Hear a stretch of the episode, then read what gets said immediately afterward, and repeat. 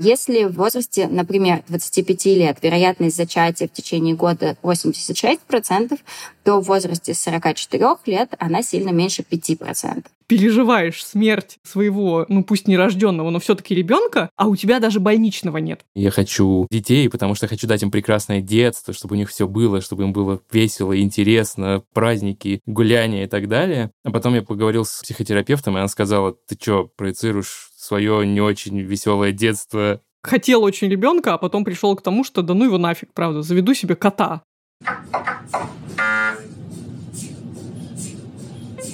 Привет! Это «Прием» – медицинский подкаст Тинькофф журнала. Я Оля Кашубина, шеф медредакции ТЖ. А я Султан Сулейманов. На этот раз мы с Олей поговорим о том, что с большой вероятностью может наступить, если удовлетворить свою либидо. Это тема нашего прошлого выпуска, то есть про беременность. Сегодня я узнаю, откуда берутся дети, как современная медицина может помочь убедиться в том, что они будут здоровыми, и какие обследования нужно пройти всем парам, даже если они не жалуются на здоровье. Но помните, что хотя обследования, которые мы перечислим сегодня, и являются обоснованными для большинства людей, назначать что-то в вашем конкретном случае может только лечащий врач.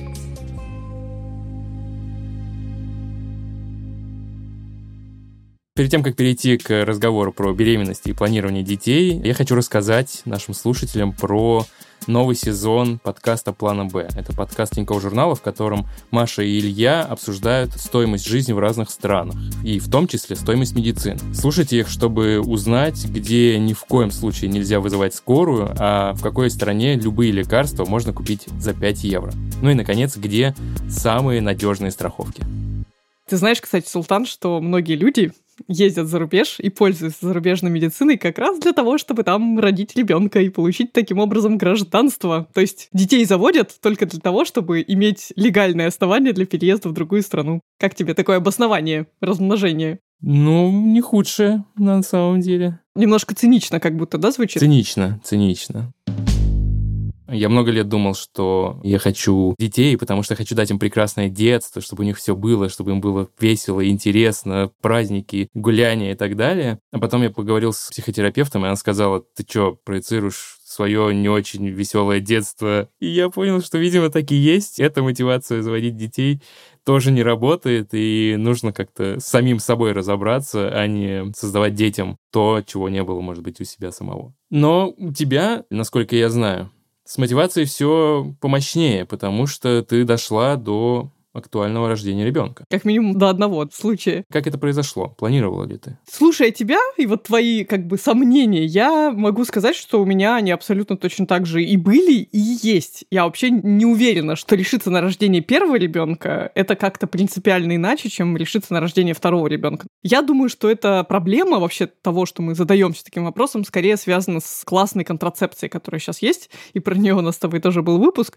Ну, то есть раньше у людей, в принципе, не было такого вопроса, заводить или не заводить детей, потому что им сексом хотелось заниматься. А хочешь заниматься сексом, у тебя, скорее всего, родится ребенок. И это неизбежно, и ты уже начинаешь подтягивать все эти аргументы. Ну как же, семья, мы же друг друга любим и все такое. А сейчас, когда это абсолютно осознанный шаг, то есть ты должен прекратить контрацепцию, то есть ты должен сказать, да, я хочу я хочу ребенка. И тут же возникают все эти вопросы, как бы, а зачем? Если говорить про меня, то, честно говоря, в первый раз, конечно же, мне просто хотелось, правда, получить этот опыт. Мне кажется, женщинам тут гораздо интереснее, чем мужчинам. Я была в каком-то таком промежуточном жизненном периоде, и мне казалось в этом признаваться не очень ловко, что ребенок даст моей жизни какой-то особый дополнительный смысл, и вот, может быть, у меня там какой-нибудь карьерный застой, а сейчас я отложу все эти вопросы, и у меня будет как бы один большой проект, которым я буду заниматься, но при этом этот путь оказался достаточно долгим, и в процессе это превратилось уже в такую цель, которую хочется достигнуть, чтобы закрыть этот гештальт. Наверное, даже когда мне уже дали ребенка готового, у меня не было такого, что да, наконец-то все сложилось, потому что была очень сильная растерянность, потому что ты как бы так, хорошо, зачем я это сделал, и что с моей жизнью будет теперь. Вот было именно так. Сейчас, когда я как-то морально готовлюсь к тому, чтобы повторить этот опыт, я могу сказать, что, наверное, глобально он мне понравился, и, наверное, поэтому я хочу повторить. Мне нравится идея с хорошей, дружной семьей. Семьей, где все друг другу помогают в сложные времена, наоборот, в радостные времена. Знаешь, любовь и хорошие отношения с партнером. Тоже очень интересно посмотреть, как вас этот небесный фотошоп соединит как-нибудь. Мой опыт предыдущего рождения ребенка показывает, что соединяет очень классно интересно. Конечно, мужчине, наверное, не очень первая часть интересна, беременность. В основном ты на поддерживающих ролях. Но мне, когда я смотрю на чужих детей, очень интересно видеть, как развивается их нейросеть, когда вот он сначала был комочек, который только может рот открывать и плакать, а тут какие-то слова, какие-то смыслы, оно начинает работать, и вот там через год, и ты как бы еще и ну, взаимодействуешь с этим, влияешь на то, как оно развивается, естественно, ты хочешь влиять максимально хорошим образом, и вот у тебя там через несколько лет эта маленькая нейросеть вырастает во что-то реально осмысленное, существующее, разговаривающее, думающее. Это вот одна из мыслей, которая меня тоже подталкивает к мыслям о ребенке. А с другой стороны, это тоже нормально не хотеть детей и строить свою жизнь спокойненько. Есть же, наверное, вся эта история про подготовку к беременности в плане того, чтобы подготовить организм женщины, не знаю, провериться на что-то. Я вот про это не очень много знаю, и даже вот так, если сходу я об этом пытаюсь подумать, то у меня есть ощущение, что это какая-то перестраховка, что ли. Как-то все вот тысячелетиями забеременели, рожали, они как-то там без многих месяцев подготовки, но когда получилось, тогда получилось. Когда родила, тогда родила. Контрацепция действительно нас отодвигает от принятия решения о беременности. В целом люди скорее ближе к 30 уже докатываются, такие как бы осознанные, с образованием, с ипотекой. Наконец-то такие они все там утрясли свою личную жизнь, нашли себе идеального партнера, и вот тут до этого доходит. Так вот, уже в этом возрасте это не так просто и не так быстро может быть. Ну и более того, даже если это просто просто и быстро, получается, что у тебя до следующих возможных беременностей тоже все меньше и меньше остается срока, потому что, ну, там, в 45, в 50 наступит климакс. Поэтому лучше не тратить время на какие-то неудачные попытки. Ну, я думаю, что так рассуждают всякие гинекологические ассоциации, которые все-таки рекомендуют готовиться даже к первой беременности и первым родам, просто чтобы как бы оптимизировать процесс. Ты проходила беременность. Готовилась ли ты? Ну, что я делала? Я там пила фолиевую кислоту, кажется, да и, в общем-то, и все. Ну, может быть, во время последнего визита к гинекологу сказала ему, что вот у меня такие планы, что вы думаете по этому поводу, и мне сказал гинеколог, да, пожалуйста, все в порядке. На этом, на самом деле, моя подготовка закончилась, но могу сказать, что вот последние полгода, когда я так начинаю уже всерьез думать о том, что, может быть, пора завести еще одного ребенка, я уже тоже снова подняла все эти данные, что там надо делать. И да, я для себя открыла дивный мир того, что вообще-то к беременности надо там готовиться. И вот так просто брать и отменять контрацепцию на следующий день заниматься сексом без нее, это плохая идея. Ну или как минимум она такая рискованная. Все натуральное сейчас в моде, но дети должны быть хоть сколько-нибудь выверены, скажем так, и беременность должна наступать на фоне подготовки. Давай спросим о том, какие обследования нужны всем, кто решил завести детей, у Татьяны Румянцевой, акушера-гинеколога и медицинского директора клиники Фомина. Итак, как правильно готовиться к беременности? О чем мы вообще думаем? О здоровье мамы в первую очередь, когда мы говорим о планировании беременности у здоровой молодой пары без каких-то тяжелых сопутствующих заболеваний и достаточно молодой, мы, если честно, очень мало думаем про папу. Спермограмму мы сразу не сдаем, и, в общем, не ищем а, подвоха там, где его, скорее всего, нет. Если мы думаем про маму, то мы должны оценить состояние ее здоровья. Это касается и всяких связанных с беременностью и не связанных с беременностью штук. Первое и важное, о чем часто забывают и о чем часто говорят, это, наверное, не про меня, и вообще меня не касается, и я не такая, это инфекция, передающаяся половым путем. Четыре стандартные ИППП, которые мы смотрим в Москве. Хламидия, гонокок, трихомонада, микоплазма, гениталиум и кровь на ВИЧ, сифилис, гепатиты. Если женщину ничего не беспокоит, это не значит, что у нее нет ИППП. Действительно, ИППП могут никак себя не проявлять. Если мы не обследовались при смене партнера или если мы никогда в жизни не сдавали кровь на ВИЧ, сифилис, гепатиты, то это однозначно стоит сделать хотя бы при планировании беременности даже если вы находитесь 7 лет в моногамных отношениях, но просто никогда в жизни этого не делали. Это раз. Вторая история, которая тоже связана с инфекциями, это те инфекции, которые действительно могут навредить сильно ребенку, если мама заболеет ими во время беременности.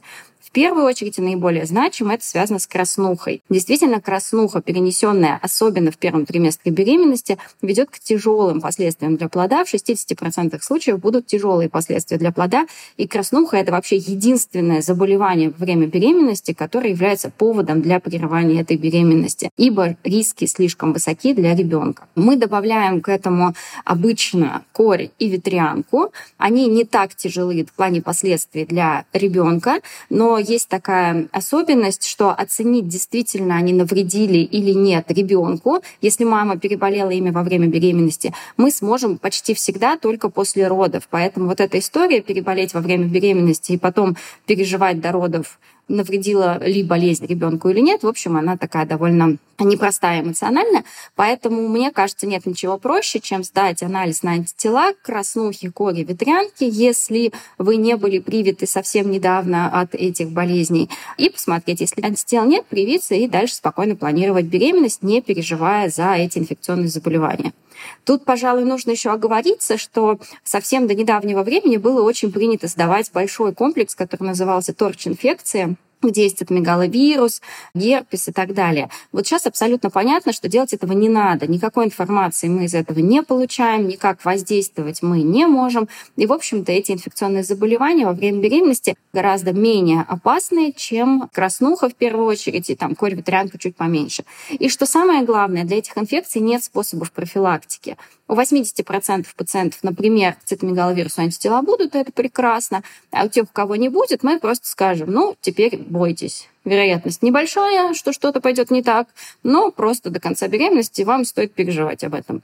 Смысла в этом никакого нет, поэтому вот этот расширенный торч-комплекс мы не сдаем ни на этапе подготовки к беременности, ни уже во время беременности. Я не упомянула обследование смежных специалистов. Чаще всего это касается стоматолога и лора.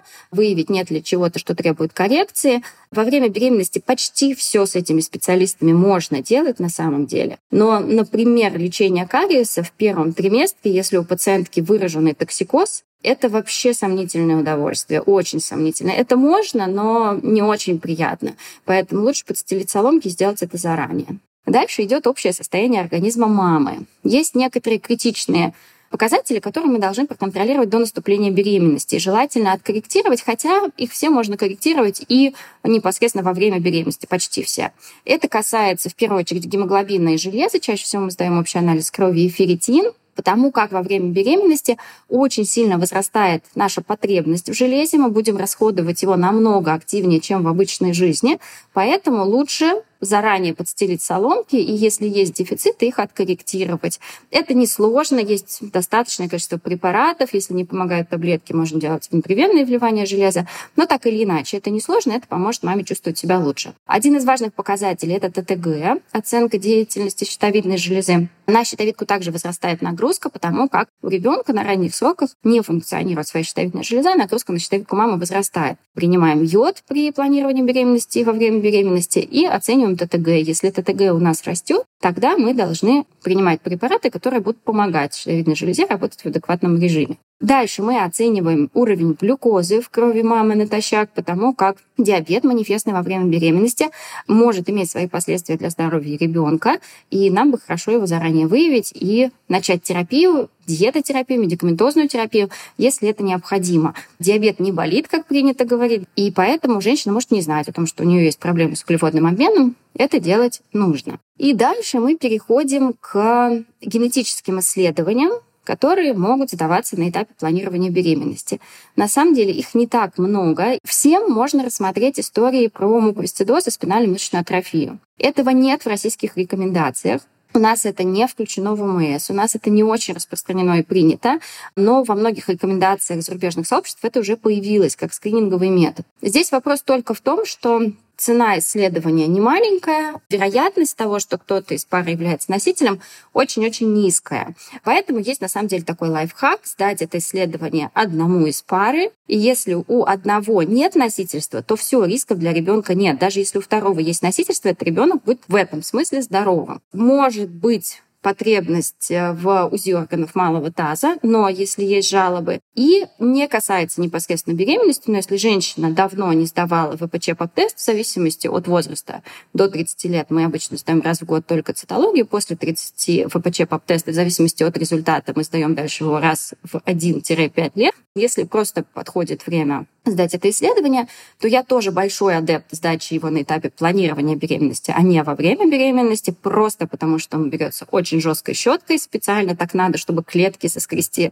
И поверьте, сколько бы я ни вела беременных, я до сих пор презираю момент залезания жесткой щеткой в шейку беременной женщины. Она обязательно кровит после этого. Всегда все окей после этого анализа, но вот не нравится никому, ни женщине, ни врачу вид подкравливающей шейки. А если брать очень аккуратно и мягко щеткой, то это просто бесполезный анализ, и никакого смысла в нем нет. В идеале эти все вопросы сокрыть на этапе планирования беременности. Список, правда, по-моему, звучит даже более внушительно, чем я сама себе представляла. Да и вообще в шоке. То есть нельзя решить забеременеть и через недельку забеременеть. Ощущение, что надо отложить все на годик и так хорошенько подготовить свое тело. Главное, что откладывает нам беременность, это вакцинация.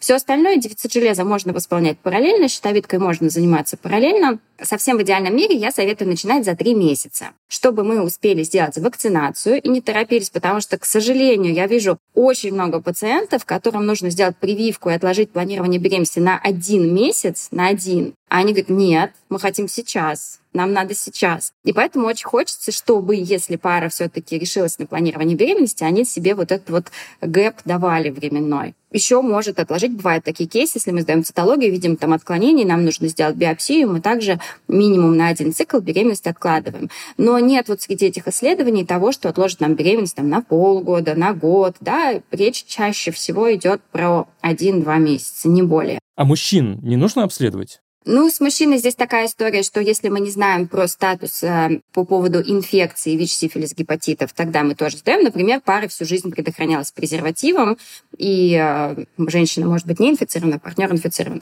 Всегда обсуждаем, проговариваем, и да, можем провести это исследование. Если у мужчины есть проблемы, хронические тяжелые заболевания, он принимает терапию, или тем более, если у мужчины были поводы для химиотерапии ранее в жизни, да, тогда мы обязательно смотрим спермограмму. Опять же, мужчину мы привлекаем к генетическому тестированию, если это необходимо, и пара решила это делать. Во всем остальном, как бы мерзко это ни звучало, но мужчина является, по сути, донором генетического материала в этой всей истории. Потому что все, что будет расходоваться на ранних этапах, это в яйцеклетке. Яйцеклетка большая, там есть питательные вещества. Сперматозоид маленький, его цель добежать. Ничего почти там нет условно, что там с щитовидкой у мужчины или с обменом глюкозы или с железом, не влияет на шанс наступления беременности, если это не уже такое тяжелое соматическое заболевание или если не принимаются препараты, которые могут повлиять на способность к оплодотворению. Ну, вообще, знаешь, у меня есть революционное предложение. Раз уж женщинам надо много ходить по врачам, а мужчинам вроде как нет, вот есть еще такая часть, связанная с генетическими обследованиями, которые, в общем-то, все равно, кто из родителей проходит, ну, учитывая, что они должны как-то быть совмещены. И можно проверяться на мутации только одному родителю, потому что эти мутации, как правило, рецессивные. Это значит, что они сработают и случатся у ребенка только если есть у обоих. И поэтому обычно начинают с одного партнера. И мне кажется, честно, как раз всю генетику взять на себя мужчине. То есть пока женщина там ходит по врачам, мужчине достать из кармана деньги, заплатите в лаборатории довольно много, чтобы быть уверенным в том, что вы случайно своему ребенку не передадите какую-нибудь фигню. Давай немного про генетику и поговорим. У меня просто есть друзья, которые как раз недавно рассказывали про то, как они проходили эту процедуру того, что они как-то проверили свою совместимость и чуть ли не эмбрионов им уже сделали и протестировали на то, как они будут в будущем себя чувствовать. Для меня это звучало как «скажи что-нибудь на богатом».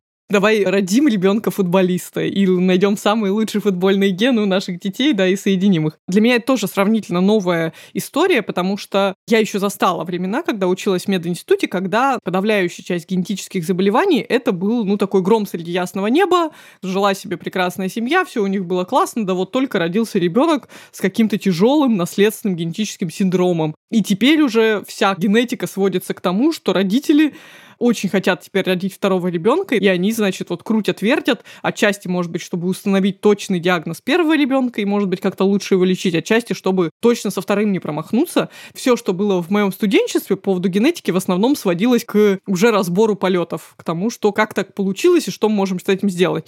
Тогда как сейчас уже это как бы вошло в какое-то такое абсолютно практическое русло, если говорить именно о генетике на этапе планирования беременности. И в целом мы довольно много заболеваний можем исключить. И тут самый такой, наверное, типичный пример, что очень хорошо характеризует страхи родителей, вот именно на фоне ничего родить какого-то ребенка с тяжелым заболеванием, ну, это или муковисцидоз, про который много говорят, это дети, у которых скапливается слизь в легких, они там реже доживают более чем до 18 лет, им требуются какие-то дорогие лекарства, концентраторы кислородные, и это все на фоне абсолютно сохраненного интеллекта, это очень красивые дети, у них почему-то у всех очень красивые такие большие всегда глаза, ну, это как бы очень-очень страшная история, которую просто совершенно невозможно победить. То есть можно просто продлить жизнь ребенку. Вторая такая известная история — это спинальная мышечная амиотрофия, вот их часто путают с боковым амиотрофическим склерозом. БАС — это то, что у Стивена Хокинга, а СМА на самом деле очень похожее состояние, но это то состояние, против которого сейчас уже придумали лекарство, которое стоит там 23 миллиона рублей, если я ничего не путаю. Короче говоря, можно спасти ребенка, но это какие-то настолько безумные деньги, на которые надо собирать всем миром. Государство помогает весьма и весьма не полностью, и это тоже гром среди ясного неба. Так вот, это примеры заболеваний, от которых сейчас можно обезопасить своего ребенка. И это ужасно круто. И цена вопроса тоже не сотни тысяч рублей. В моем случае я пошла и сдала этот анализ, я отдала за это 16 тысяч рублей. То есть 16 тысяч рублей, и там порядка 400 таких заболеваний. Они, конечно, не все такие известные, не все такие страшные, они все достаточно редкие, то есть один ребенок из нескольких тысяч может с таким родиться, но сам факт того, что ты можешь на это провериться, да, к сожалению, государство нам не оплачивает такие тесты, и мы не можем в рутинном порядке абсолютно всех людей проверить. Если уж говорить что-то на богатом, вот у меня есть 16 тысяч рублей, я готова выделить их, это надо сделать один раз в жизни, можно даже сделать одному партнеру, а второму только если у этого будут какие-то мутации, можно только на них провериться, это гораздо дешевле. То есть все, я один раз сдала, я узнала, что у меня нет этой мутации, это не означает, что я спасла своего ребенка от всех бед этого мира, но, по крайней мере, на 9 месяцев беременности и потом, собственно, на всю оставшуюся жизнь ребенка я обезопасена от страхов, как бы, а что, если сейчас начнется вот этот мрак? Я считаю, что это огромное достижение человечества, но тут важно, что об этом надо подумать заранее, потому что нет смысла сдавать этот анализ, когда уже наступила беременность. Смысл-то есть, но просто если вдруг окажется, что болезнь тоже есть, что делать дальше, совершенно непонятно. Слушай, немножко звучит как искусственный отбор. Есть ли тут какие-то этические барьеры или этические границы, за которые в генетике не перейдут? От тяжелых болезней мы вас убережем и вашего будущего ребенка, но вот будьте добры, детей с предрасположенностью к аллергиям вы сами рожаете, и пусть живет и чихает.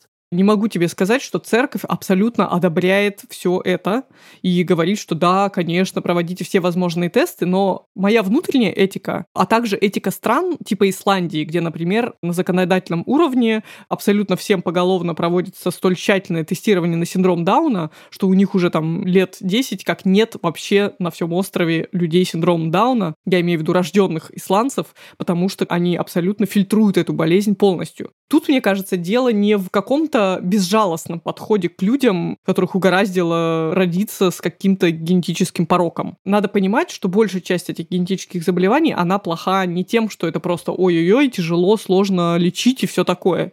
Надо понимать, что это огромное страдание. То есть даже тот же синдром Дауна, про который все, как правило, знают только то, что это дети с особенностями развития, они выглядят немножко иначе, чем обычные, и в целом все. И кажется, что как бы единственная проблема здесь это просто сниженный интеллект, как вариант, хотя есть дети с синдромом Дауна с охранным интеллектом. Проблема в том, что очень часто синдром Дауна сопровождается тяжелыми, грубыми физическими пороками развития на уровне сердца, на уровне внутренних органов. Иногда эти пороки совместимы с жизнью. То есть часть таких детей умирает внутриутробная, часть умирает сразу же после родов, потому что невозможно им сделать операцию и спасти их по разным причинам, но часть из них продолжает жить и нуждается в тяжелых препаратах для лечения эпилепсии, для лечения сердечно-сосудистых заболеваний, то есть их жизнь — это страдание. И мне кажется, здесь если у нас есть возможность этот отбор совершить даже еще до момента зачатия, или, скажем, если мы обратимся к репродуктивным технологиям, можно выбрать действительно эмбриончик, у которого всего несколько клеток еще пока, и он еще не то чтобы не думает. Тут, конечно, представители религиозных движений могут со мной поспорить, но, по крайней мере, это точно не ребенок, которого вот действительно обрекли на страдания. То есть, если в наших человеческих силах не обрекать детей на страдания, неважно, своих, не своих вообще, Мне кажется, это надо делать. Опять же, родительство ребенка с тяжелыми заболеваниями – это снижение качества родительства, помимо прочего. Тяжелая болезнь накладывает отпечаток и на психику родителя тоже. Это просто, мне кажется, испытание очень не для всех. Опять же, наше генетическое тестирование еще ни к чему не обязывает, то есть можно принять решение уже после него, понять, хотим мы заводить детей просто так, естественным образом, или мы пойдем к репродуктологам. То есть, короче говоря, мне кажется, что информированность здесь это супер благо, ну вот так же, как и отношение к прививкам, да, то есть не пытаться предугадать, заболею я ветрянкой или не заболею, просто сделал себе вакцину и забыл об этом. Ты в целом меня убедила. Причем убедила даже, что могу просто завтра поехать, сдать генетический материал, убедиться, что у меня самого или есть или нет мутации, и жить спокойно, когда захотим заводить детей, тогда я буду уже подготовлен. Но я подозреваю, что таких людей, как теоретически я, на приемах у генетиков не очень много, потому что, скорее всего, люди как раз идут перед беременностью или после рождения первого ребенка, как ты говорила. Так что давай узнаем у врача-генетика из клиники «Рассвет» Екатерины Померанцевой, какие люди приходят к ней на прием и что она им может предложить. Мы для начала общаемся, уточняем ситуацию. Во-первых, врач-генетик на приеме рисует родословно. То есть он выясняет, кто чем болел, кто чего умер в семье, у него какие-то могут появиться гипотезы относительно того, что в этой семье есть риск того или иного заболевания. Это не очень часто бывает конкретная проблема, которую можно заподозрить только по результатам разговора. Но из тех, которые все-таки можно легко сходу назвать, наверное, это в основном наследственные онкологические синдромы когда выясняется, что в семье в нескольких поколениях были случаи, например, сравнительно ранних онкологических заболеваний, тогда мы говорим о том, что это несколько повышенный риск того, что история наследства. С другой стороны, если ничего такого специфического для конкретной семьи за время разговора не выяснилось, то мы говорим просто о рисках, которые есть у всех. Мы говорим о том, что в любой здоровой семье все равно есть вероятность рождения больного ребенка. Говорим, какие можно сделать анализы, чтобы уточнить риск индивидуальный для этой конкретной пары. То есть можно, например, посмотреть носителями каких мутаций являются оба родителя – сравнить, нет ли такого, что и у мамы, и у папы будущих совпадают мутации в одном и том же гене, и есть риск, что у ребенка будущего эти мутации сойдутся. Можно посмотреть, нет ли у мамы носительства чего-нибудь такого, что для женщины не страшно, но в случае, если передастся мальчику, может вызвать эксцепленное заболевание. X-сцепленное рецессивное наследование заболеваний – это один из видов сцепленного с полом наследования. При этом болезнь связана с дефектом какого-либо из генов, расположенных на половой X-хромосоме. И она проявляется только в случае, если другой X-хромосомы с нормальной копией того же гена у человека нет. Такое может быть у мальчика, у которого X и Y-хромосомы, то есть всего одна X-хромосома. Врач рассказывает о том, какой вообще риск у такой вот случайно взятой семьи, а он на самом деле не такой уж маленький.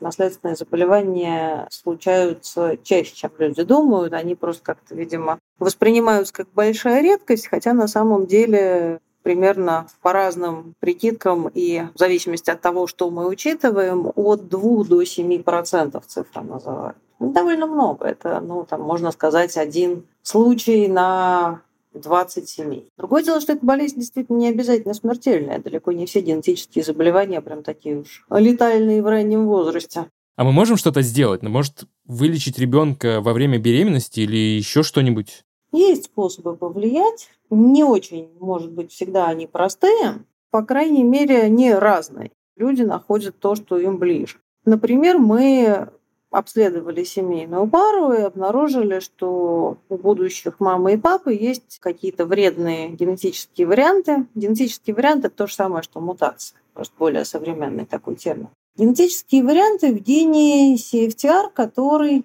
связан с муковисцидозом. Вредные мутации в этом гене, если сойдутся в ребенке так, что и мамина копия гена повреждена мутацией, и папина копия гена повреждена мутацией, то у ребенка будет муковисцидоз. Что может сделать такая семья, зная о том, что двое будущих родителей являются носителями?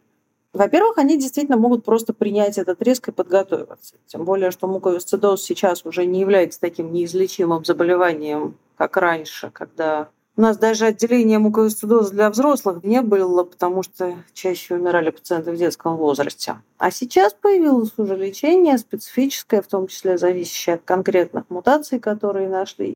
Может быть такое, что семья скажет, что да, мы понимаем этот риск, вероятность того, что у ребенка будет болезнь, допустим, 25%, то есть у одного из четырех детей этой пары будет ребенок с муковисцидозом. Троих остальных не будет, потому что им передадутся другие комбинации родительских генов без вот этого вот совпадения мутации от мамы и от папы. Это, кстати, важно, что практически в любой ситуации, независимо от того, какую конкретно мутацию у кого мы нашли, мы говорим о том, что вероятность рождения больного ребенка может быть там 25%, 50%, но только для определенного пола. Но она никогда не 100%. Другой вариант попытаться этот риск снизить. Чтобы риск снизить, можно использовать донорские половые клетки. То есть взять мамину яйцеклетку, а сперму взять донорскую. Или наоборот. Можно во время беременности, когда она уже наступила, сделать пренатальную диагностику и посмотреть, какая комбинация мутаций досталась вот этому конкретному эмбриону. Увидеть, например, что носитель мутации одной, но вторая копия гена без мутации, все хорошо, заболевания не будет, будет просто носителем, как мама и папа. Либо, если ребенок унаследовал обе мутации, если известно, что мутация действительно вредное, и если заболевание достаточно тяжелое, и если выявлено это в не очень поздние сроки беременности, то беременность разрешается по медицинским показаниям прервать. Не всем это подходит, потому что прервать беременность – это, конечно, такое непростое решение. Многие люди пользуются ЭКО, потому что там вот этого вопроса прерывать, не прерывать не возникает. Там можно заранее эмбрионы проверить еще до того, как они будут перенесены в матку, и выбрать для переноса тот эмбрион, у которого хороший прогноз. И этот способ такой, мне кажется, наиболее высокотехнологичный, современный. Он действительно избавляет от необходимости принимать решения об аборте, и в то же время он очень хорошо минимизирует риск. Но требуется ЭКО, требуется получение эмбрионов в условиях лаборатории, чтобы можно было их заранее протестировать. Ну и, наконец, семья может просто решить, что она, может быть, и не хочет биологически своего ребенка, раз такие вот риски в семье выявлены. Может быть, они захотят ребенка усыновить, удочерить, или, может быть, они решат вообще не связываться с детьми, а как-то по-другому что-то в жизни сделать. Оль, давай поговорим немного про ЭКО. Я вспомнил, что в детстве я смотрел бразильский сериал, где мама и дочь сделали ЭКО, и все у них было хорошо. И так как я посмотрел это в детстве, и я не воспринял как что-то ужасное, неестественное, неправильное, возможно, к тому моменту я не знал еще, как правильно делаются дети, с тех пор, ну и в целом всю свою жизнь, никакого особого или негативного отношения к ЭКО внутри себя не чувствую. Но я подозреваю, что как-то не принято, не то чтобы мне тут вокруг я хожу и такой, ага, вот этот ребенок из пробирки, да, а этого они сами сделали это какая-то такая неловкая история, которую скрывают, или просто действительно она настолько распространенная, что нет смысла разделять детей, сделанных через ЭКО или через традиционные способы?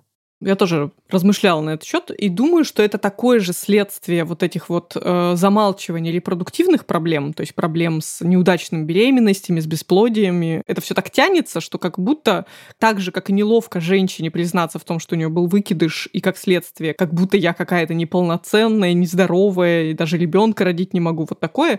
И вот этот следующий этап, когда пара понимает, что проблема есть, и тем более, кстати, да, если мужчина узнает, что проблема на его стороне, будто им кажется, что будет лучше, лучше, если они сохраняют это в тайне, сходят, сделают ИКО, и потом тоже никому не расскажешь. Тем более, да, это бросает тень на ребенка, который вроде как родился в пробирке. Я думаю, что это массовый страх людей перед чем-то новым, когда все боятся, ну вот, каких-то новых технологий, а тут еще и ребенок, рожденный действительно с помощью технологий. Да не может быть так, что наши-то врачи в наших клиниках, да ничего там не перепутали. Наверняка вот что-то там плеснули из пробирки в пробирку, детей действительно перепутали. Ну, в общем, это все как бы такой непонятный слипший скопившийся ком из каких-то предрассудков, который по итогу приводит к тому, что люди предпочитают об этом не говорить. Ну и еще одна причина в том, что ЭКО, оно же далеко не эффективное на 100%. Даже если люди молодые и все такое, редко, когда какая клиника открыто публикует данные, ну или, по крайней мере, вот есть абсолютно четкая цифра, которую тебе могут назвать, типа, с вероятностью 30% у вас родится ребенок после этого цикла ЭКО. То есть после того, как мы перенесем эмбриона, все, как беременность наступит, и все будет хорошо. Как правило, это, во-первых, очень индивидуально, во-вторых, меняется от клиники к клинике, и, в общем, как бы это такое что-то неточное и зыбкое, и поэтому люди, как правило, про весь период ЭКО до момента, пока ребенок родится, тоже ничего не говорят, на всякий случай, чтобы не сглазить, опять же, как бы, а вдруг не получится, и тогда придется объяснять, что там пошло не так, это и так так ужасно травматично и болезненно. Короче говоря, да, это очень большая такая боль, проблема. При этом количество эко-клиник, по крайней мере, в России растет, открываются все новые и новые частные центры, государственные центры. Это связано и с не очень хорошей демографической ситуацией, и это связано с тем, что люди все позже и позже задумываются о детях, и поэтому получается, что это как бы уже перестает быть чем-то странным. То есть, по крайней мере, у меня в окружении есть как минимум две семьи, у которых э, дети рождены с помощью ЭКО, но вот как бы это уже, мне кажется, перестало быть диковинкой. Уже, мне кажется, как-то психологически приближается к теме с искусственным вскармливанием, с тем, что ребенка кормили смесью, а не грудью, грудью. То есть уже как бы такое, ну, понятно, ну, здорово, как бы повезло вам, что все прошло хорошо. Такое отношение формируется, это классно. Меня еще бесит термин «родился в пробирке», потому что родился-то он у матери, да, там врач гонял, как я это представляю себе, по пробирке сперматозоиды, чтобы они попали к яйцеклетке. Я правильно понимаю, что есть хорошее побочное следствие того, что эмбрион зачат в пробирке, это то, что можно его заодно сразу проверить и узнать, чем будет ребенок болеть, защититься от всего. Это абсолютно так. Тоже надо понимать, что, конечно же, вся эта преимплантационная, то есть происходящая до пересадки эмбриончика в полость матки, вся эта диагностика, это как бы дополнительная услуга, то есть за нее надо дополнительно платить. И бывает, что люди изначально идут на ЭКО вовсе не из-за генетических проблем. Чаще всего, в большинстве случаев, это какие-то проблемы технические. Что-то там неисправно у женщины, чаще всего с маточными трубами, например, или что-то там у мужчины какие-то вот, правда, медленные вяленькие сперматозоиды, и не получается у них добежать до яйцеклетки обычным образом. Короче говоря, им просто помогают. На генетику тут даже не смотрят. А вот генетика, и когда у людей все прекрасно происходит и само по себе, чаще всего это как раз ситуация, когда зачать-то у родителей получается без проблем, а проблема начинается уже во время беременности, то есть либо выкидыши происходят, либо еще что-то. Для таких случаев делают диагностику, и выбирают лучший эмбрион. Но если пара не из-за генетических проблем пришла на ЭКО, им тоже могут это предложить. И это, конечно же, там лишние, не знаю, 40, может, 50 тысяч рублей, но мне кажется, что это тоже хороший ход. Опять же, обезопасить своего будущего ребенка, раз уж так получилось, что мы его увидели в виде эмбриончика в микроскоп до того, как он надежно поселился и закрепился в полости матки, почему бы его не посмотреть как следует со всех сторон и, ну, исключить какие-то самые очевидные проблемы, которые могут помешать как беременности, так и его потом самостоятельной жизни. Вопрос, ответ на который поможет мне в следующем споре с моими родителями. Часики тикают, или можно спокойно не заводить детей до 40, а потом завести их и радоваться жизни. Ох, как бы мне не хотелось тебя обрадовать. По-моему, тут у этого предрассудка есть свои вполне себе научные корни. И предлагаю спросить об этом снова у Татьяны Румянцевой. К сожалению, факт остается фактом. Время работает против нас. Признаюсь, я когда-то много лет назад писала статью про то, что не очень надо бояться беременности в позднем возрасте, потому что, да, они повышают вот эти риски хромосомных аномалий, но мы их можем обойти генетическим тестированием во время беременности. Да, повышается риск преэклампсии, но мы, в общем-то, знаем, как ее профилактировать. В общем-то, не надо паниковать перед беременностью, которая наступила, например, в 40+. И с точки зрения амбулаторного акушера-гинеколога это так. Но когда больше погружаешься в репродукцию, видишь этих пациентов, эти судьбы, на самом деле начинаешь гораздо больше изучать историю, связанную с возрастом. Здесь все, к сожалению, слишком понятно и слишком очевидно, чтобы делать вид, что возраст не влияет. К сожалению, влияет. И влияет так, как не влияет ни один другой фактор. Да, начинается снижение фертильности примерно с возраста 25 лет, как это неудивительно. Это не значит ни в коем случае, что все должны родить до 25, но если в возрасте, например, 25 лет вероятность зачатия в течение года 86%, то в возрасте 44 лет она сильно меньше 5%. И мы должны это осознавать. А вероятность бесплодия в районе 5% для супер юной девушки и почти стопроцентная в возрасте 44+. Это целиком и полностью определяется качеством яйцеклеток. Они с нами с рождения, они терпят все тяготы и лишения, которые мы встречаем с ними в течение жизни, да, никак мы не умеем повлиять на их качество на сегодняшний день, и да, вероятность зачатия падает с каждым годом жизни женщины. Это так. Во-вторых, есть еще история с генетикой эмбрионов. Вероятность хромосомных аномалий увеличивается с каждым годом жизни женщины. И очень сильно она такая первый этап, когда у нас сильно ёкает, как у репродуктологов, это 40, второй — это 42 года. То есть в 42 плюс, даже с использованием вспомогательных репродуктивных технологий, добиться беременности крайне сложно, очень сложно. Это не невозможно. И кто-то говорит, если у меня есть 1% вероятности, я потрачу все деньги, всю оставшуюся жизнь и все свои силы на то, чтобы получить этого ребенка. А кто-то, к сожалению, считает, что уж если я накоплю денег и решусь эмоционально на ЭКО, то там все получится. И приходится вести вот эти разговоры, строить графики, показывать вероятности. То есть с каждым годом мы получаем меньше клеток, соответственно, меньше эмбрионов, а количество эмбрионов с неправильным набором хромосом будет больше с каждым годом. Если в возрасте 25 мы должны в среднем получить 10 клеток для того, чтобы иметь шанс на рождение одного здорового ребенка, то в возрасте там 44 плюс мы должны получить 45 клеток. Но проблема в том, что в 25 лет мы получаем 20 клеток на пункции, то в возрасте 40 плюс мы можем получить одну, две, пять. Печально, грустно, и очень хочется об этом говорить, потому что есть же способ подстелить соломки. И главное, что это хочется доносить, к сожалению, не для тех, кому сейчас 40 плюс, пресловутые меньше 35 лет. Ну или даже если чуть-чуть больше, там, не знаю, сейчас кому 36, 37, и давайте через три года мы родим еще ребенка. Заморозьте, пожалуйста, клетки сейчас, чтобы потом не было мучительно больно. Это возможная технология. Все ваши шансы зависят от возраста ваших клеток. Ваши шансы на беременность, если вы заморозили клетки в 30 лет, например, в 40 лет будут такими же, как ваши же в 30 лет, просто потому что вы создали себе подушку безопасности. Мужчины гораздо позднее теряют фертильность, чем женщины. Это происходит ощутимо в возрасте 60+.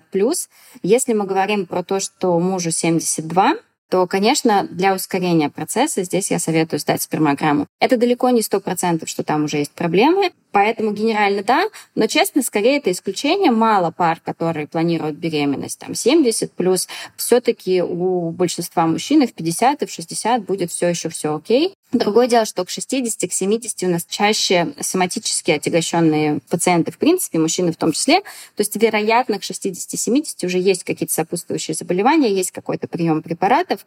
И здесь тоже надо выяснить, эти заболевания имеют связь с нарушением фертильности или эти препараты или нет. И, вероятно, посмотреть, что там происходит в спермограмме. Да, есть ситуации, когда и молодой мужчина может столкнуться с потерей фертильности, но сперму заморозить тоже можно, и ничего плохого в этом нет. Вероятность, что она понадобится кратно меньше, чем в истории с яйцеклетками. Но эта опция доступная, она гораздо-гораздо более простая технически, чем для женщин. Ну что ж, кажется, чтобы аргументированно спорить с родителями, придется заморозить сперматозоиды и яйцеклетки, чтобы уж говорить, да, все нормально, мои все под контролем. дети, они... Вот они. Да, все под контролем. Они будут всегда юные и готовые к бою.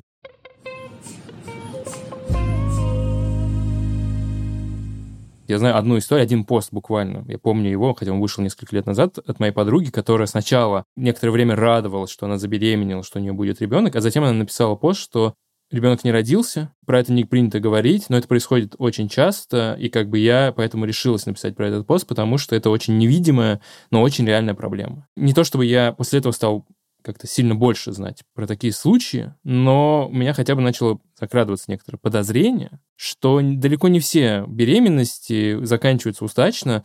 Вот если вы смогли зачать, добились этого момента, то все, дальше все пойдет более-менее ровненько. Могу тебе сказать, что даже когда я сама забеременела впервые, у меня даже вообще не было мысли, что может что-то пойти не так. И меня очень удивляла почему-то вот эта история. Есть тоже такая, знаешь, присказка о том, что нельзя говорить о беременности до 12 недель. То есть почему-то вот, значит, как только ты увидела две полоски, не надо бежать и всем в соцсетях об этом рассказывать, звонить маме и все такое, как бы надо ждать. Мне было это непонятно. Как ты думаешь, да, до какого периода? Примерно до 12 недели не было понятно беременности, потому что, собственно, моя первая беременность завершилась неудачно. То есть она вот как бы на фоне абсолютного благополучия и всего хорошего вот тоже закончилась выкидышем 26 лет, потому что как раз, поскольку это была первая беременность в моей жизни, я относилась к ней очень трепетно, я уже там чуть ли не имя ребенку придумала, хотя это, ну, три месяца на самом деле все-таки долгий срок, и ты как бы уже начинаешь перестраиваться. Мне казалось, что со мной тотально все не то, как бы что это вот действительно огромная проблема. Я в тот момент была рада только тому, что я правда не рассказала большому количеству людей. Знал мой муж, знала там одна подруга, но и то это было ужасно больно упреждая ее вопросы о том, ну что, ну как там дела, собственно, ей сказать, что, ты знаешь, вот такое случилось. И я, правда, тяжело переживала это, и потом во многом, возможно, меня выручило то, что спустя там еще полгода я снова забеременела. Как раз вторую беременность я переживала очень холодно, то есть у меня как бы такая уже такие были стиснутые зубы, я думала, да, вообще как бы как пойдет, так пойдет, вообще ничего я не буду, никакие ограничения соблюдать, буду спортом заниматься, потому что вообще как бы нам не нужны слабаки и все такое. Ну и э, к счастью, все сложилось абсолютно благополучно, и это, конечно же, меня очень сильно исцелило в тот момент. Вот. Но еще спустя пять лет история повторилась. Я уже забеременев в третий раз. С одной стороны, была тоже абсолютно спокойна, потому что я знала, что это не повод для праздника, это не повод начинать тут же плясать, прыгать и вот радоваться изо всех сил. То есть я начала все проверять сразу же, чтобы вовремя отследить. Подход был, наверное, очень циничный, потому что я понимала, что, ну, чем позже что-то пойдет не так, тем тяжелее будет это пережить, поэтому я хочу, ну, не маниакально отслеживать абсолютно, там, не знаю, каждую неделю делать УЗИ и убеждаться, что все, как бы прогресс есть. Критические точки, когда мне говорят, так, что там, там, мы не видим каких-то изменений, давайте-ка через недельку там сделать еще одну УЗИ, обязательно прийти его сделать и не жить эту неделю в таком каком-то супер трепете, сомнениях. Наверное, не надо относиться к беременности ранних сроков, может быть, до второго, до третьего триместра, хотя я прекрасно понимаю, в 90% случаев все пойдет хорошо, и что это не очень большой риск, надо просто знать, что он есть. Не то чтобы потому, что так не так больно, безусловно, это больно, и вообще, ну, это, конечно, чудовищная история, что ты переживаешь смерть своего, ну, пусть нерожденного, но все-таки ребенка, а у тебя даже больничного нет, понимаешь? То есть у нас в российской, да и в любой другой в мире системе законодательства нет такого понятия, что вот там тебе назначают какой-нибудь медикаментозный аборт, или у тебя случился выкидыш, но ты как бы со стеклянными глазами идешь на работу, а у тебя там, ну, как бы внутри какая-то полная каша. И надо еще сказать о том, что иногда как бы выкидыши еще и сказываются плохо на здоровье, там это может быть потом еще месяц кровотечений, а ты ходишь на работу и делаешь вид, что все как ни в чем не бывало. И вот да, это, наверное, тот момент, когда тебе меньше всего на свете хочется услышать вопрос, ну что там, детей не собрались заводить? В успокоение тем женщинам, которые боятся с этим столкнуться, могу сказать, что, во-первых, это проходит, то есть вне зависимости от того, будут ли потом успешные попытки или не будут, наверное, женщины довольно выносливые существа. Это не какая-то примета времени. То есть так было абсолютно всегда, и абсолютно всегда женщины почему-то это скрывают. Ну, понятно почему. Отчасти потому, что действительно не хочется всех обнадежить, и потом такое ощущение, что это ты всех подвела и расстроила. А во-вторых, наверное, потому что тебе самой и так плохо, и тебе не хочется сейчас вот этих всех сочувственных слов. Короче говоря, весь мой жизненный опыт говорит, что это непросто. Тот момент, когда ты подписываешься на попытку завести ребенка, вы должны в него с партнером закладывать эти риски и этот страх того, что ну вот что-то пойдет не так практически сразу же. Опять же, мой опыт показывает, что это не приговор, это никак вас не ограничивает в последующих попытках, это, ну, к сожалению, там, потерянное время, но если у вас хороший врач, если у вас ну, есть возможности, есть желание пробовать дальше и к чему-то прийти по итогу, случившаяся неудачная беременность — это не бесплодие, это всего лишь такая вероятность и какая-то дополнительная информация о ваших следующих прогнозах на то, чтобы завести ребенка. Наверное, я посоветовала как раз женщинам, которые с этим столкнутся, ну, не носить это в себе совсем уж и все-таки находить хотя бы там одного-двух людей, которым об этом можно рассказать. Когда-нибудь, наверное, наше общество станет открытие к этому и добрее, и это вообще перестанет быть каким-то поводом для таинственности. С одной стороны, если пытаться экстраполировать, и это очень глупо, я понимаю, опыт одной Оли Кашубиной, то как будто бы на три беременности может выйти две которые завершились а, неродами. И это какая-то ужасающая статистика, которая как будто бы должна быть просто у всех на уме. Какая на самом деле статистика в среднем? Сколько беременностей не заканчиваются родами? Это около 10% всех беременностей. Это большой процент. Если мы говорим про те беременности, о которых женщина не знала, то их около 30% от всех беременностей. Но это вот большая часть из них не дает задержки менструации, не заканчивается каким-то значимым... Ну, в общем, пациентка не успеет замечать. Если мы говорим про те ситуации, о которых мы знаем, если взять разные данные, то от 3 до 10%. То есть это ну, весомая история. К сожалению, а, далеко не каждая беременность закончится родами. Опять же, 90% закончится, да, и мы тоже должны об этом помнить и попытаться не уходить в историю вот ожидания того, что что-то пойдет не так именно со мной. Нужно, мне кажется, еще проговорить немного про ту историю, когда очень хочется, но не получается, когда вы приходите к выводу, или врач приходит к выводу, что более правильно, что это бесплодие. Вот что такое бесплодие? Это когда у одного из партнеров, ну, совсем вот никак там ничего не будет работать, или это вообще история про несочетаемость людей между собой, и вот у конкретного этой пары между собой ничего не получится, но стоит кому-нибудь попробовать с другим партнером, так там дети пойдут один за другим.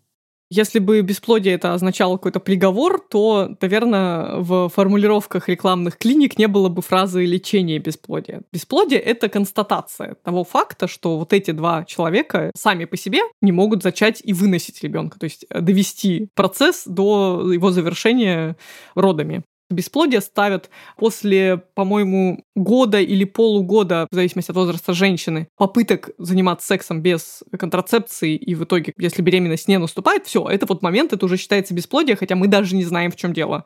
Дальше начинают обследовать партнеров, им может помочь ЭКО в некоторых случаях, в некоторых случаях им может помочь использование донорских половых клеток, то есть или сперматозоидов, если у мужчины какая-то жесткая проблема, или яйцеклеток, если у женщины, например, нет яичников и нет, соответственно, соответственно, яйцеклеток, но она может выносить ребенка в матке. Бывает привлечение суррогатных матерей. Это когда у женщины совсем нет, там, может быть, даже не связанных с отсутствием матки проблем, но, скажем, ей просто физически нельзя беременеть, это угрожает ее жизни. И вот есть такой вариант. Ну и, наконец, есть ситуация, когда ничего не может помочь. Ну или, например, родители по каким-то соображениям не хотят делать ЭКО, потому что это, безусловно, дорого, потому что, может быть, у них какие-то религиозные ограничения, что угодно. Короче говоря, вот. Люди попали в ситуацию, когда детей у них быть генетически своих не может. Дальше вопрос. Это конец или не конец? По-моему, тут сильно зависит от пары и вообще того, а зачем вообще мы все это делаем. Чего мы хотим? Мы хотим продолжить свой род возвышенно, или мы просто хотим воспитывать маленького ребенка? Это другая ситуация. И тогда кажется все гораздо проще, потому что институт приемного родительства худо-бедно у нас развит, и в целом мало для какой семьи это составляет непреодолимую проблему взять опеку над ребенком или установить ребенка. Короче говоря, все возможно. По разным причинам люди останавливаются на этом этапе. Иногда не совсем останавливаются, останавливаются, а делают паузу. А через там 10 лет еще решают с новыми силами войти в эту реку и еще что-то попробовать. Короче говоря, мне кажется, не надо воспринимать репродукцию как такую тему, где все зависит только от твоего желания, от этого маленького момента. То есть, знаешь, там есть пары, которые благополучно с первой попытки забеременели, родили ребенка, все было хорошо, но потом там их накрыла какая-нибудь послеродовая депрессия. Им вообще это родительство оказалось не в радость, хотя у них все получилось сразу. А есть там, ну, вообще, не знаю, человек, который хотел очень ребенка, а потом пришел к тому, что да ну его нафиг, правда, заведу себе кота. Потом еще через 10 лет, оборачиваясь назад, думает, господи, какое это было правильное решение, вообще никаких детей не хочу и никогда не захочу. Оль, спасибо тебе и экспертам, что сегодня обошлось без пестиков и тычинок. Кажется, мой главный вывод, может, не супер умный, надо поменьше париться на этот счет, потому что вот где подводных камней хватает. То есть, с одной стороны, вроде бы все довольно естественно, и как-то мы сами-то получились у наших родителей, и, и они получились у их родителей. А с другой стороны, ну, довольно много вещей подстерегает пару, и везде не нужно думать, все, это крест. Или наоборот, можно решить, дети не моя судьба заранее, и не париться, и не пыжиться, хоть у тебя там самые прекрасные гены, а потом случайно забеременеть и решать, что с этим делать. Ну и, наконец, какая разница, каким образом этот эмбрион появился в матке женщины, в конце концов. Так и институт приемных детей меня как-то не вызывает никаких «О нет, это же не мои гены, не будет наш род продолжен, да, это же ужасно». Мне кажется, человечество уже достигло такого масштаба, что можно не париться, чтобы каждому человеку живущему нужно обязательно продлить род, именно передать свои гены, и все вот это совершить точно так, как было в предыдущие тысячелетия.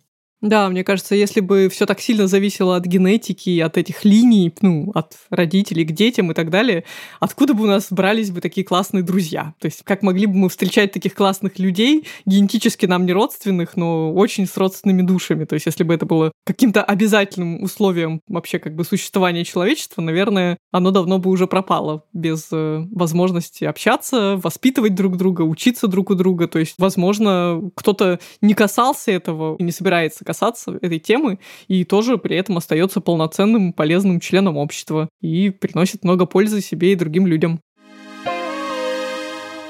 С особым интересом произношу эту фразу. А теперь от слов к делу. Речь всего лишь про нашу традиционную рубрику, в которой мы с Олей ставим перед собой испытания и проходим их. Вот последние две недели мы с Олей тренировали свой мозг тем, что старались использовать недоминантную руку там, где раньше использовалась доминантная. В моем случае это левая рука, потому что я правша, хотя на самом деле я переученный левша. В целом я идентифицирую себя как правша нынче. А Оля наоборот. Оля настоящая левша, которая вынуждена жить в праворуком мире. И как тебе, Оля, оказаться в праворуком мире с правой ведущей рукой? Очень сложно. Вот я, наверное, больше не буду никогда критиковать правшей за то, что им так повезло, и у них такой удобный мир, потому что в реальности, кажется, все таки это не настолько зависит от того, как у нас там, не знаю, на всяких приборах расположены все кнопочки под правшей. Просто дело в том, что мы настолько свою доминантную руку мощно прокачали за всю свою жизнь, что вторая это, которая тоже, кстати, выполняет определенные функции, например, если ты водишь машину, то ты тоже ей делаешь определенные действия, если ты там на гитаре играешь, тоже она у тебя без дела не лежит, и как бы она умеет что-то, что вторая рука не умеет. Но отсутствие вот этих необходимых мельчайших навыков делает жизнь без ведущей доминантной руки абсолютно неудобной. И поэтому, честно говоря, я довольно быстро отказалась от идеи, что я там, не знаю, левую руку привяжу к туловищу, я буду абсолютно все делать правой рукой. Ну, потому что в твоей взрослой жизни так много действий, которые мы делаем по привычке очень быстро и точно, что здесь без нужной руки ты спотыкаешься буквально на каждом шагу. Ты не можешь почистить зубы, ты не можешь перевернуть котлетки на сковородке, ты не можешь чуть ли не белье в стиральную машину машинку ты загружаешь в три раза дольше обычного, потому что из этой неловкой, неуклюжей правой руки все выпадает. А раньше ты там одной левой сразу 55 наволочек сгребал. А как у тебя ощущение? На самом деле, я почувствовал, во-первых, что не доминантная рука слабее, менее точная, и она устает гораздо быстрее. Я почувствовал это просто, когда решил курсором на компьютере водить левой рукой, а не правой, и она очень быстро устала, хотя ну что там такое, не, не супер тяжелые действия. А во-вторых, что наш мир, современность, когда мы постоянно держим в руках телефон, она нас подталкивает к превращению в амбидекстров в некотором смысле, потому что я очень часто себя ловил не на том, что я, ой, это же я делаю правой рукой, надо сделать левой, а то, что я не помню, какой рукой что я делаю, какой рукой я держу вилку, а какой я держу телефон, когда я ем. И вот мне приходилось вспоминать, менять их местами, и тогда уже чувствовать хоть немного неудобства, но в целом обе руки были заняты и до, и после челленджа. Вообще, мне кажется, что дико было бы, конечно, удобно уметь делать все двумя руками одинаково. Я знаю, что есть люди, которые как-то специально пытаются развивать себе этот навык, поэтому, наверное, если мы с тобой продержимся еще две недели и хоть немножко свою эту малоактивную пассивную руку чему-то научим, то будет полезно не только голове, но и нам самим в нашей обычной жизни. Согласен, продолжаем. Это был подкаст «Прием». Мы есть на всех платформах, на которых люди слушают подкасты, поэтому слушайте нас там, где вам наиболее удобно. Ставьте нам звездочки, пишите комментарии, а если хотите прийти к нам на прием, пишите на почту подкаст собака тиньковjournal.ru